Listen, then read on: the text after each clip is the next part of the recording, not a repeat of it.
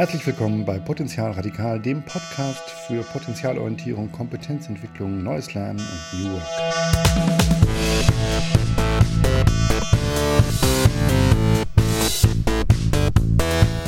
Heute zu Gast bei mir Jan Völsing. Er kommt eigentlich aus der IT, war dann bei SAP, hat sich im Bereich Learning rein entwickelt und ist jetzt Wissenschaftler, Buchautor, Speaker, Startup-Guy und alles Mögliche mehr. Und wir hatten ein sehr schönes Gespräch miteinander.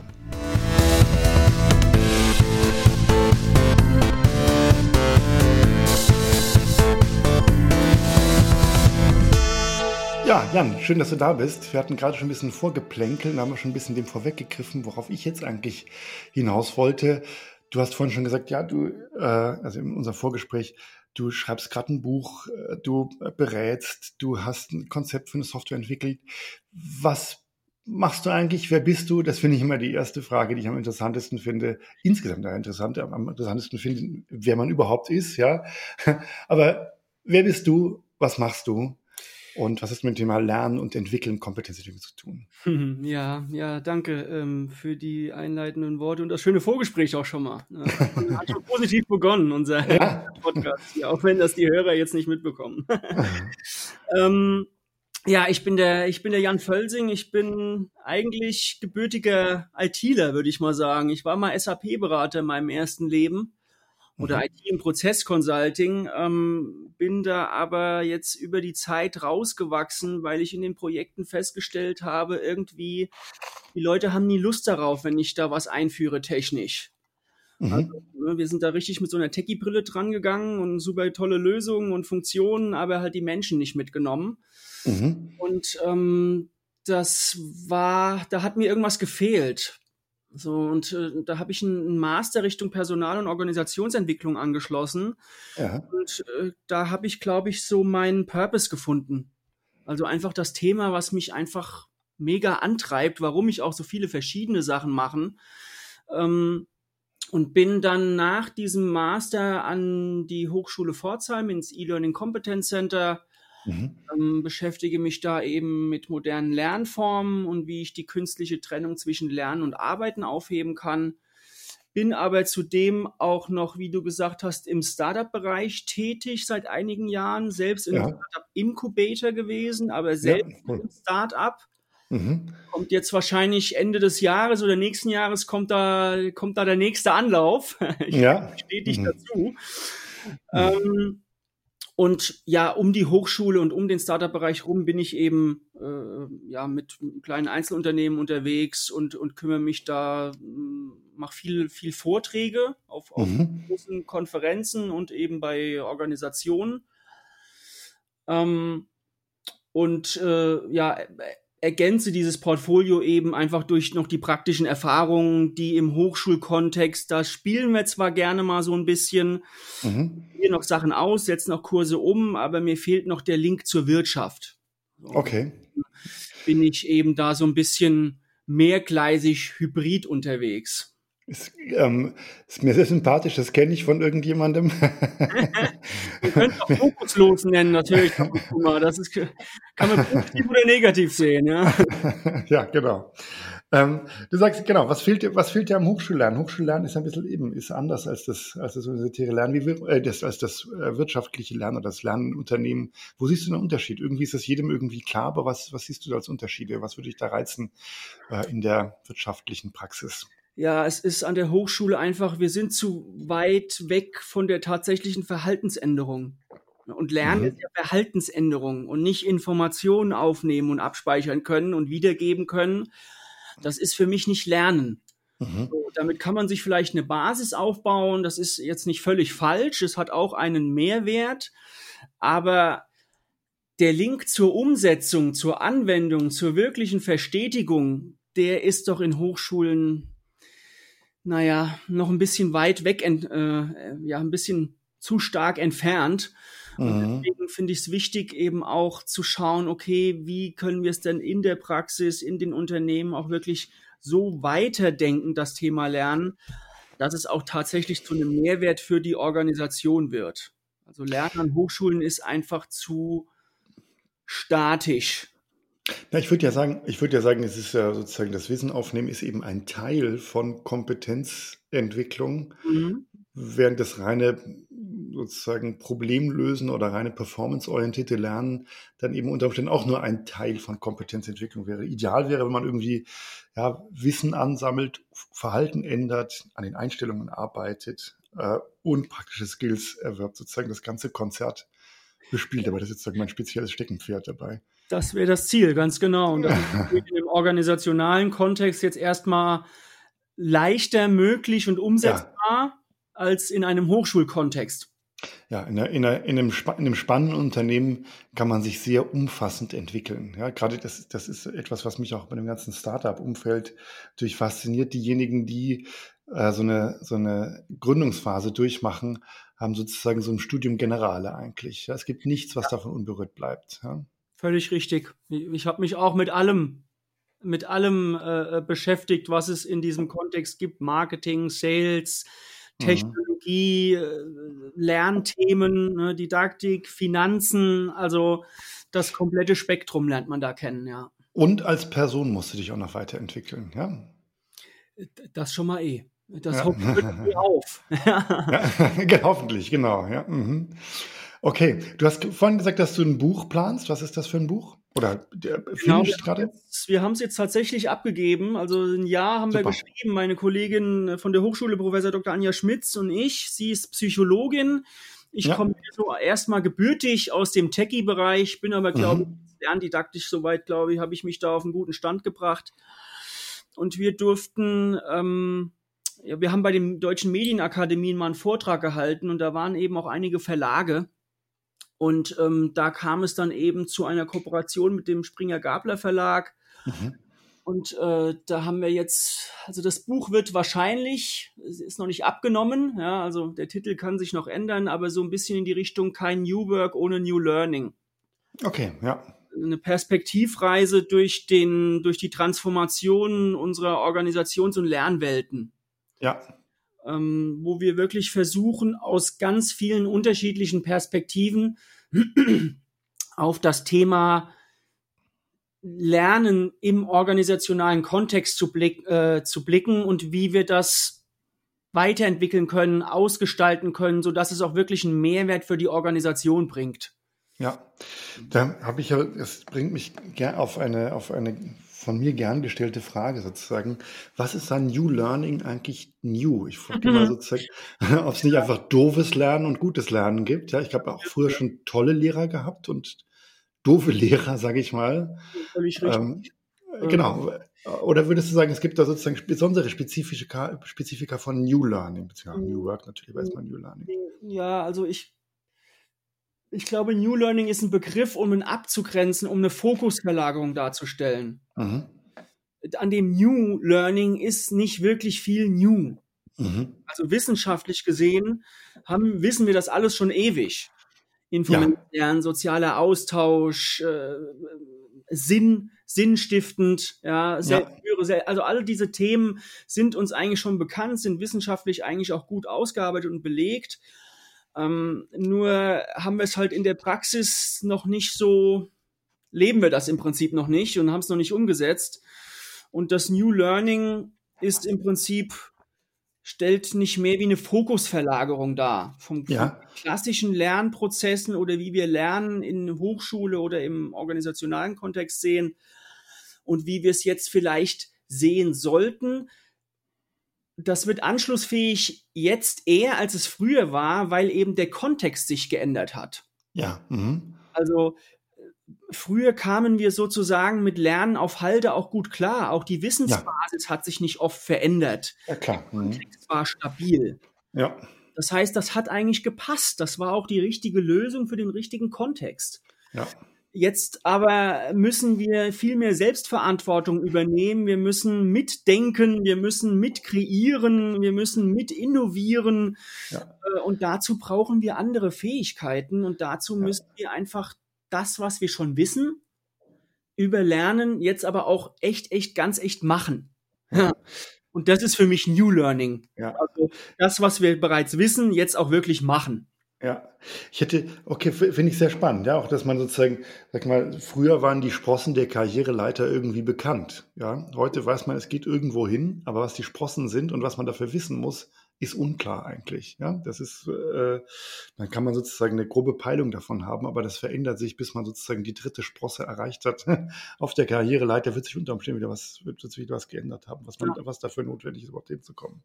Andere äh, jetzt mal von mir aus so eine, so eine andere Nomenklatur, äh, vielleicht mal irgendwie für, äh, habe ich mir jetzt in den letzten Tagen so gedacht, für New Learning, ja, sozusagen drei mögliche Treiber von Lernen. Sagen wir mal, die niederste Stufe Angst. Ja, ich lerne aus Angst. Mhm. Kann, leider, was ja wirklich dramatisch ist aus der Schule, ja, dass man sagt, ich habe Angst vor dem Ausfragen zum Beispiel. Das ist schrecklich. Deswegen lerne ich. Ja.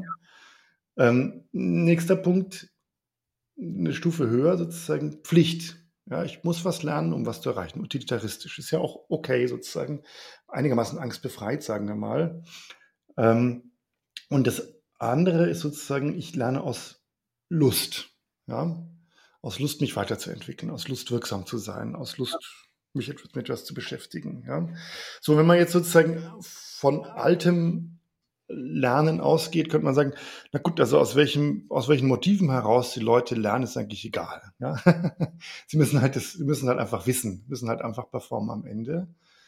Und die Verlagerung jetzt hier bei New Learning wäre schon auf den Aspekt Lust eigentlich, ja, äh, denke ich mal. Die, das wäre, das wäre mein Wunschbild. Das wäre das Wunschbild, ja genau. Dann, nur dann funktioniert das eigentlich in der Weise mit all dem ideologischen Überbau, der sozusagen damit transportiert wird im Prinzip. Ja, ich bin nicht ganz sicher, ob New Learning nicht auch angetriggert wird jetzt durch den Kontextwandel mhm. Äh, und das eigentlich stärker am Kommen ist, diese Fokusverlagerung, dadurch, dass die Angst steigt. Mhm, okay, ja. Mhm.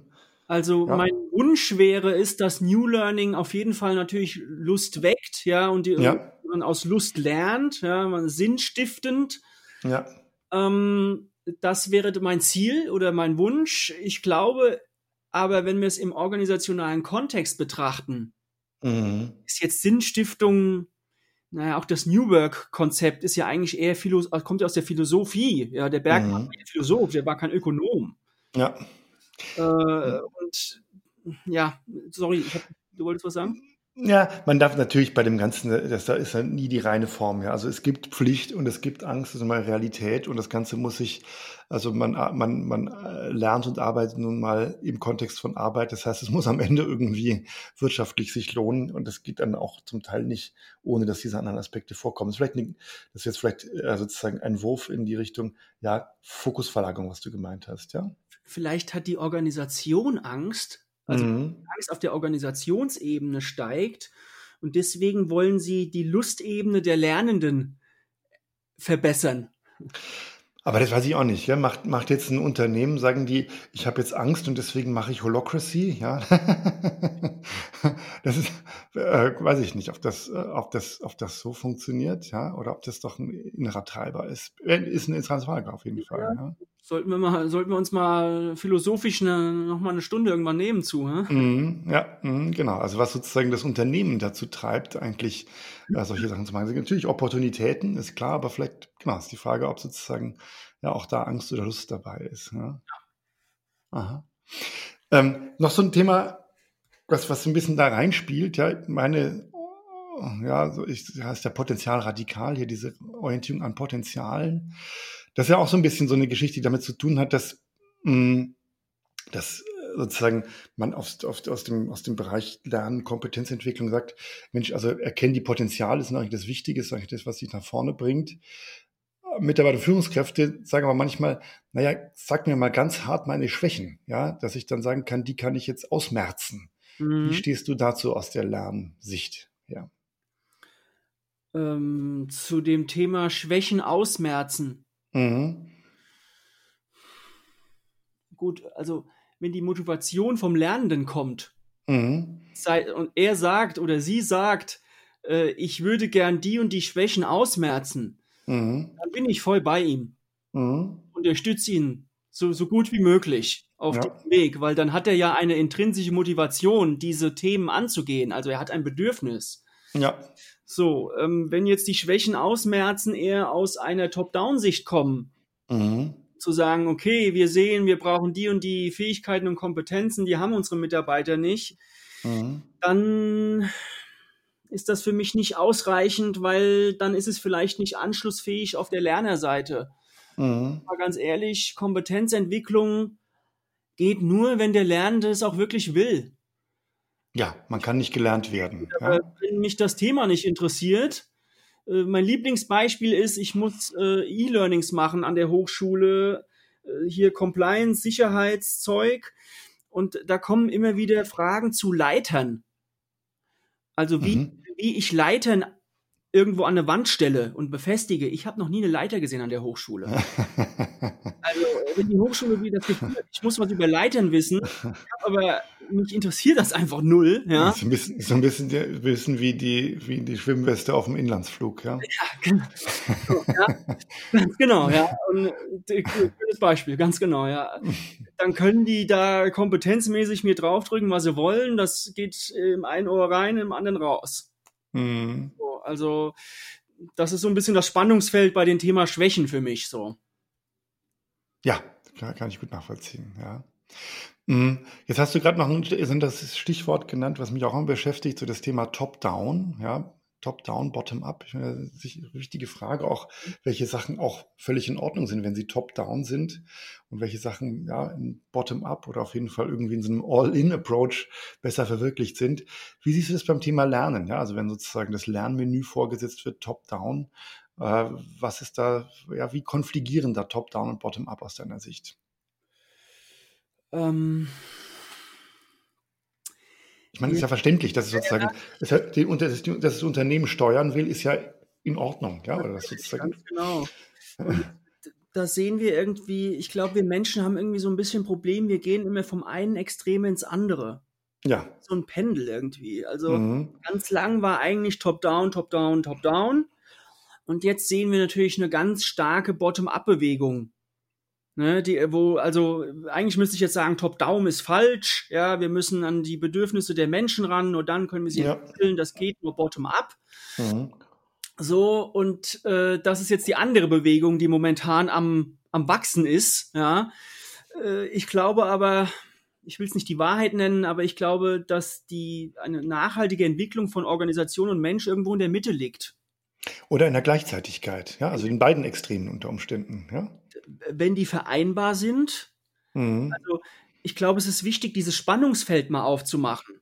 Mhm. Natürlich hat die Organisation, die hat strategisch, hat den strategischen Blick, die guckt ja auch über das Operative hinaus, die sieht, okay, wir müssen uns vielleicht mit den Themen, mit den Technologien äh, beschäftigen.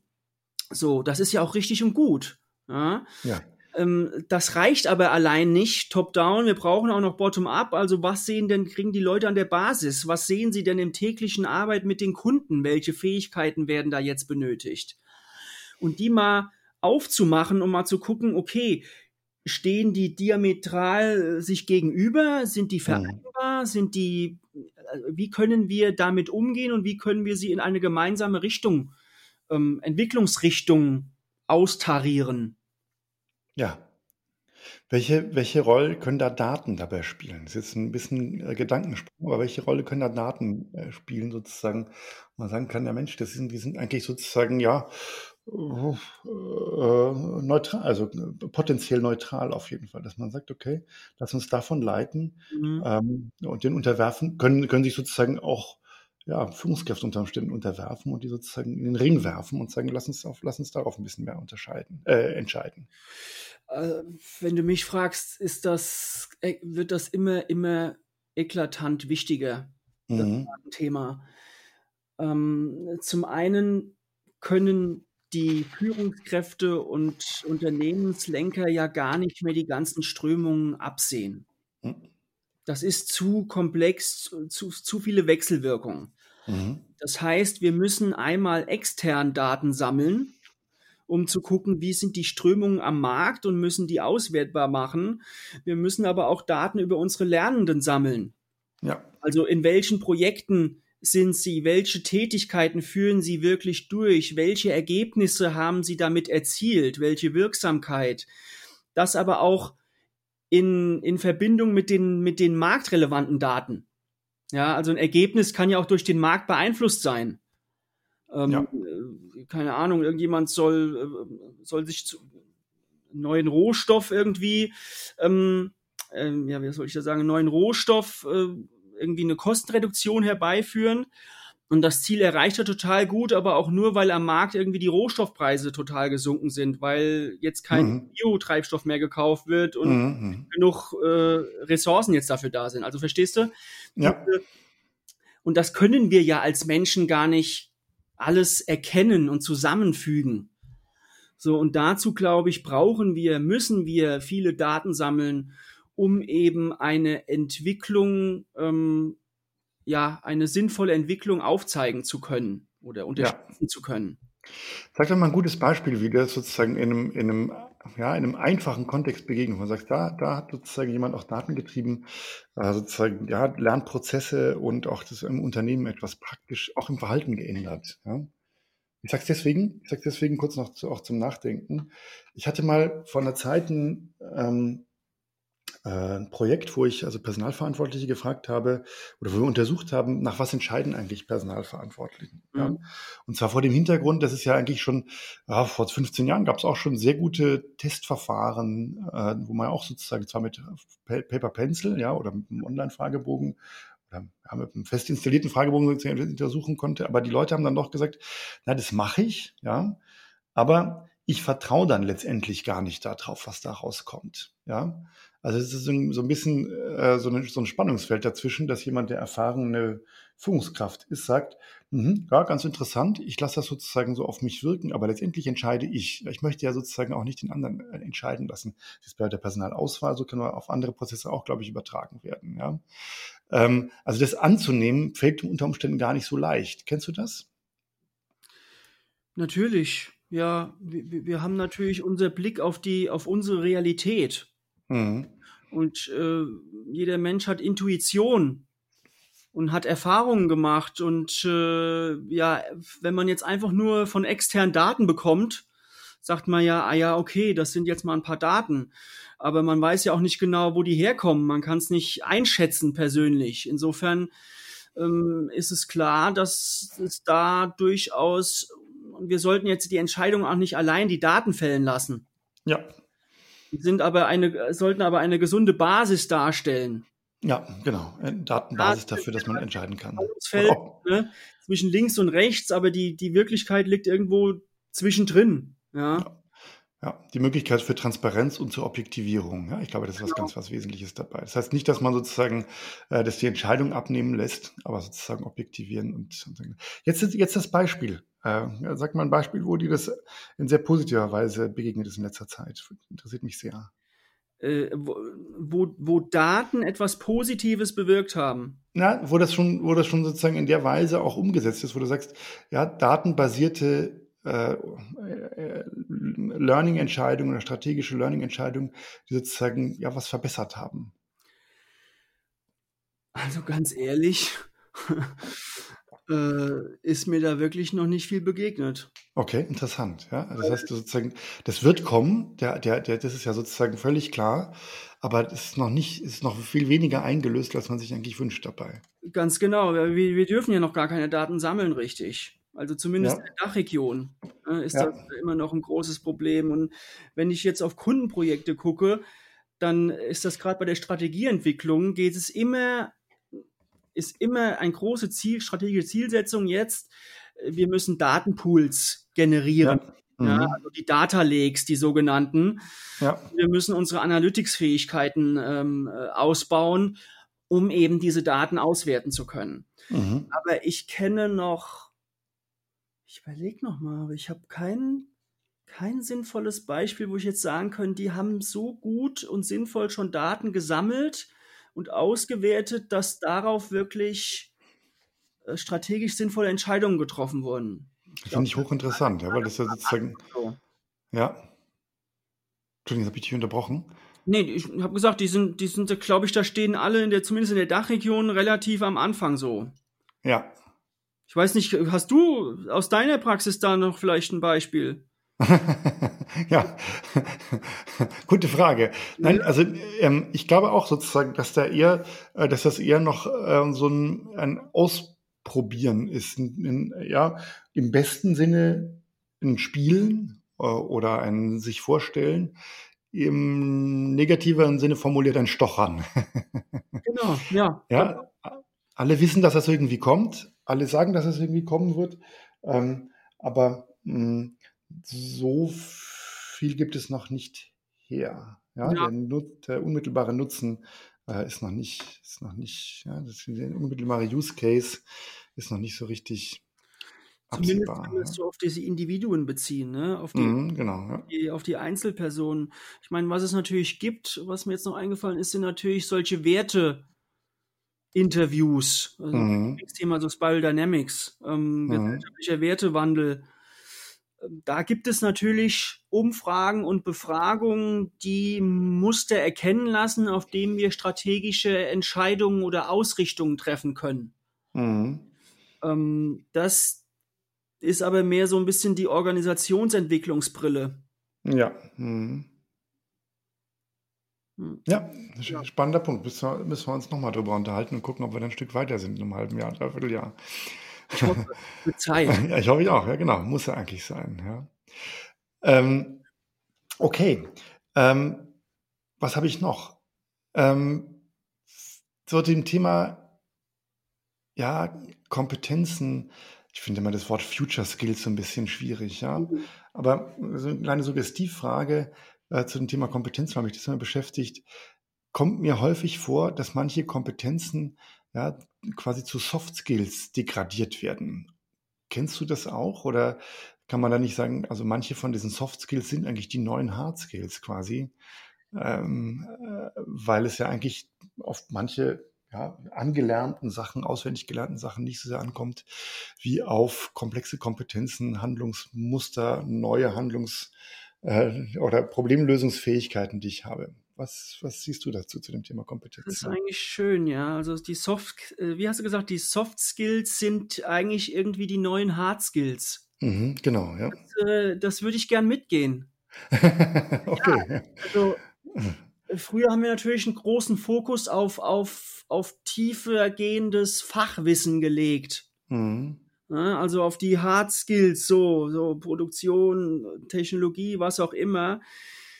Äh, ich glaube aber, das macht nicht mehr den großen Unterschied. Also technologische Vorsprünge können, glaube ich, durchaus gut aufgeholt werden. Mhm. Der Unterschied ist immer mehr oder besteht für mich immer mehr darin, wie die Menschen mit Problemstellungen umgehen können.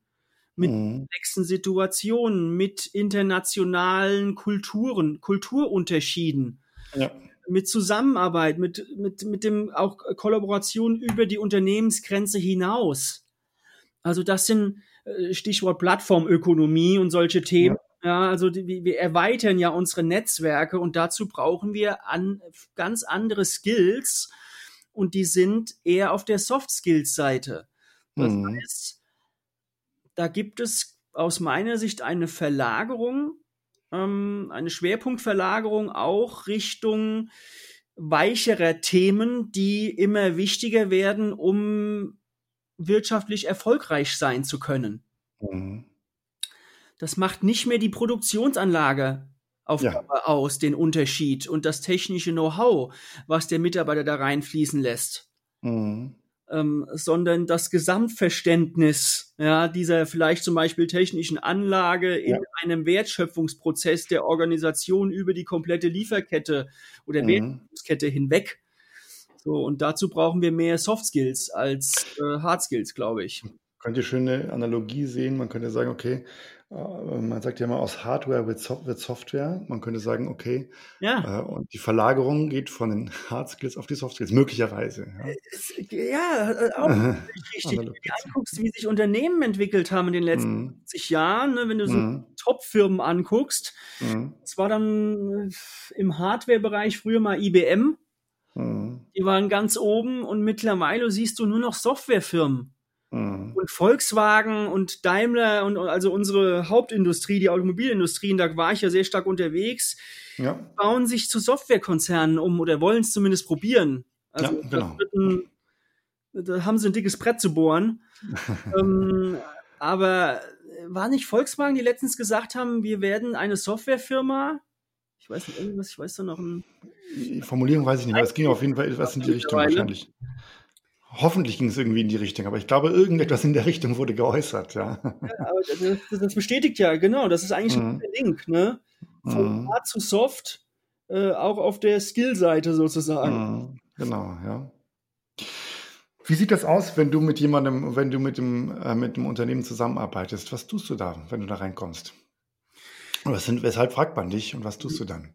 Ähm, ich werde meistens angefragt, um Lernstrategieentwicklung und Lernszenarioentwicklung mhm. zu begleiten, mhm. weil ich eben auch sehr viele technische Tools kenne. Also gerade ja. im Kontext mit, wir wollen auch die Digitalisierung vorantreiben. Ja. So. Und was ich da mache, ist viel zuhören und, und viele Fragen stellen. Mhm. Äh, ich muss erstmal den Kontext begreifen, ungefähr. Wo mhm. steht die Organisation? Weil für, für mich das Lieblingswort dieses Jahr ist Anschlussfähigkeit. Ja.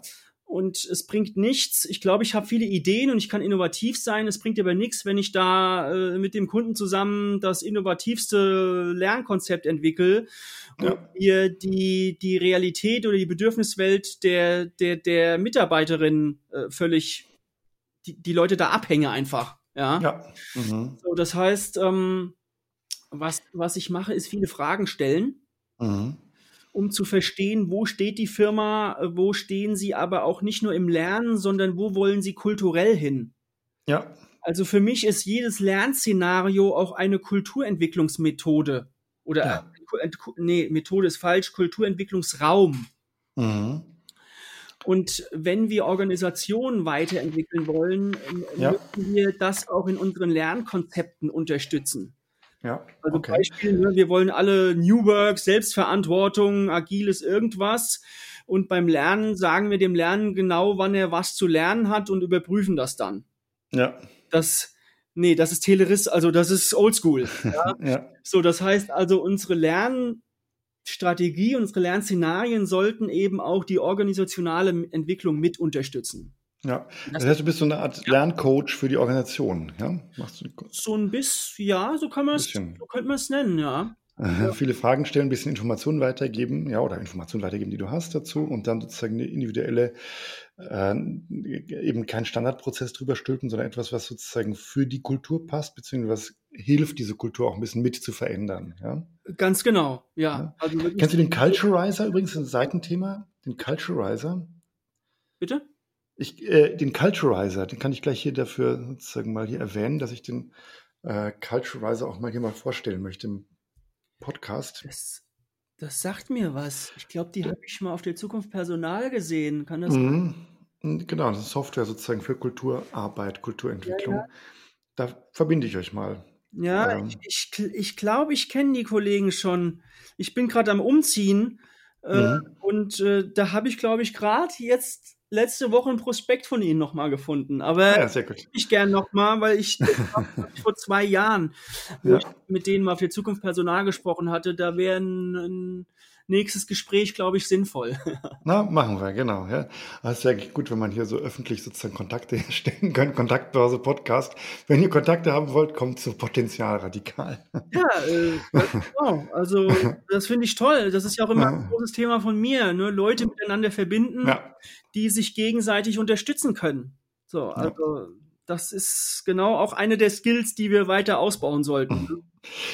Mir fällt noch eine Sache ein. Die hatte ich neulich schon ähm, da hatte ich den Thomas Jennewein da, da hatte ich so die, hatten wir so kurz die Frage gestreift, ob es eigentlich bei dem ganzen Markt, ja, bei dem ganzen AdTech-Markt, ähm, ich hatte dann gemeint, ob der den Weg allen Fleisches geht, ja, und es sozusagen so, so ein The Winner Takes It All Markt ist, oder ob das äh, einer der wenigen Fälle ist, wo es dann doch sozusagen so eine Vielfalt von ganz vielen Einzelgewächsen geben wird. Ja. Das ist für mich unklar tatsächlich. Ja? Man kann sich das vielleicht aber auch nicht vorstellen, was der große Unifying äh, Player dann sein wird, aber ist es für mich ungelöst tatsächlich. Ja.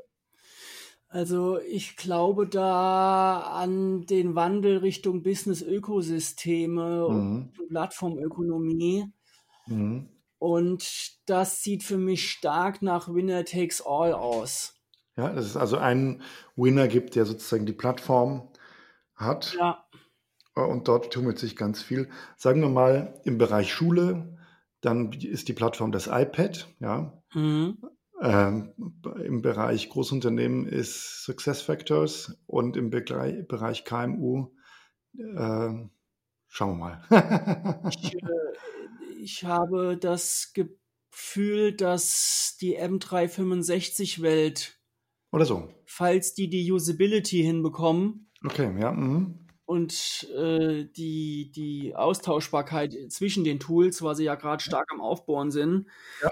Ich glaube, da entsteht ein, einen, ein Lösungspool, ein Tool, ja. der ähm, marktdominierend werden kann.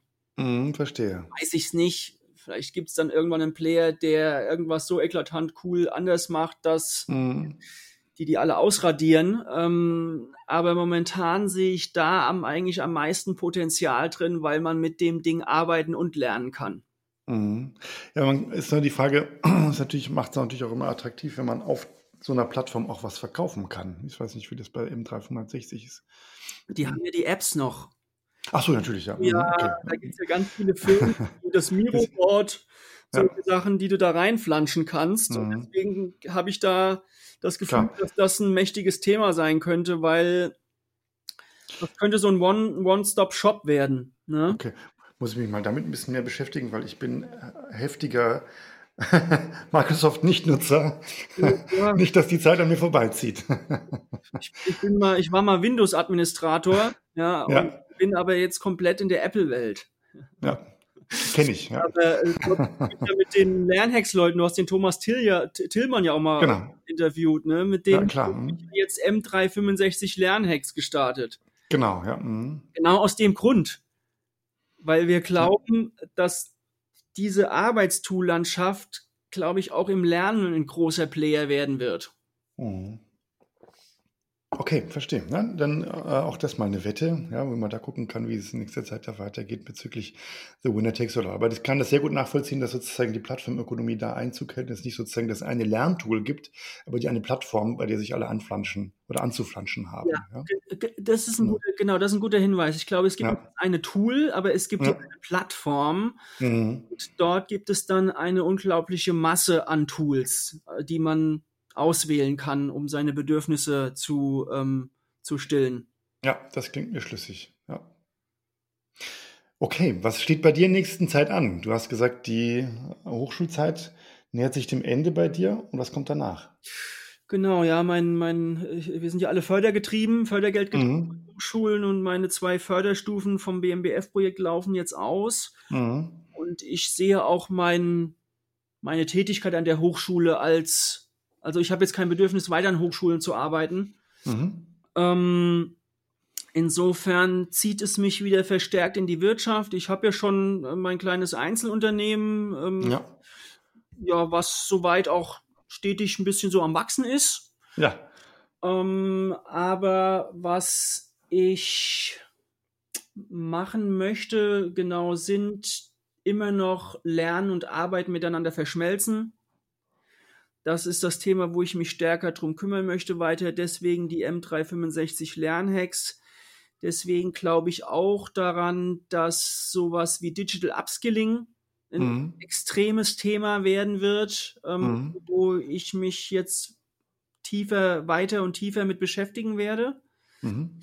Und ähm, bin gerade noch mit einem Startup und zwei anderen Firmen in Gesprächen so ein bisschen, ob wir Kooperationen schließen mhm. wollen. Okay. Ja. Also äh, auch über das Buch hinaus möchte ich eigentlich eine Learning Ecosystem Studie. Das ist vielleicht mal ein guter Hinweis, kann ich ja mal kurz. Also wir wollen eine Learning Ecosystem Studie ja. ins Leben rufen nächstes Jahr. Ähm, ja. Äh, da sind wir, bin ich gerade mit meiner äh, Kollegin der Anja am überlegen, wie wir sowas machen können. Und da suchen wir natürlich ähm, Sponsoren und Firmen, die daran teilhaben wollen. Okay. So Reifegrad das des Learning-Ökosystems und dann aufgrund des Reifegrades, was sind nächste Entwicklungsschritte. Das ist da so unser Bedürfnis. Das ist alles Beta, was ich jetzt sage. Mhm. Das ist gerade so ein Gedankenkonstrukt, mit dem ich mich beschäftige, aufgrund der Erkenntnisse und Erfahrungen, die ich aus dem Buch ähm, ja, mir erarbeitet habe. Ist ja. das Thema Digital Upskilling und Learning Ökosysteme ähm, für mich zwei Kernthemen, die ich jetzt in nächster Zeit weitertreiben möchte. Cool, ja. Buchschreiben ist ja eigentlich ein super Lernprozess. Habe ich mal als Erwachsener nach dem Studieren, habe ich dann gedacht, okay, so ein Buchschreiben ist eigentlich wie ein kleines Studium. Es kommt halt ein Buch dabei raus. Man muss halt was machen, statt das aufnehmen. Ja, man lernt, man liest ja unheimlich viel und denkt dann richtig, richtig nach. Genau. Äh, und äh, kommt dann auf solche, auf solche neuen Sachen. Machen wir es so, dass ich dazu sozusagen äh, einfach dein ähm, LinkedIn Link sozusagen hier in den Show Notes verlinke und dann kann man zu dir Kontakt aufnehmen zu diesem oder zu auch anderen Themen, wenn es da irgendwie bei jemandem geklingelt hat beim Zuhören. Wollen wir so machen? Ding, Homepage, äh, alles. Ich bin auf allen Kanälen. Man kommt schwer um mich rum, glaube ich. okay. Ja. Gut, prima, Jan. Dann danke ich dir ganz herzlich für das Gespräch und hoffe, wir sprechen uns bald wieder. Ja, äh, lieber Klaas, danke für die Einladung. Ich äh, bin auch gespannt, auch mit deinem eigenen Startup, wie es weitergeht und äh, bin sehr gewillt, euch auch da mit weiter zu unterstützen, weil ich das glaube, das ist sehr wichtig, was ihr da macht mit dem Bottom-Up-Skilling sozusagen. ja, Super. Da, ja, danke schön. Heute auf bald. Ja, prima. Dann bis dann. Gell? Ciao. Ciao.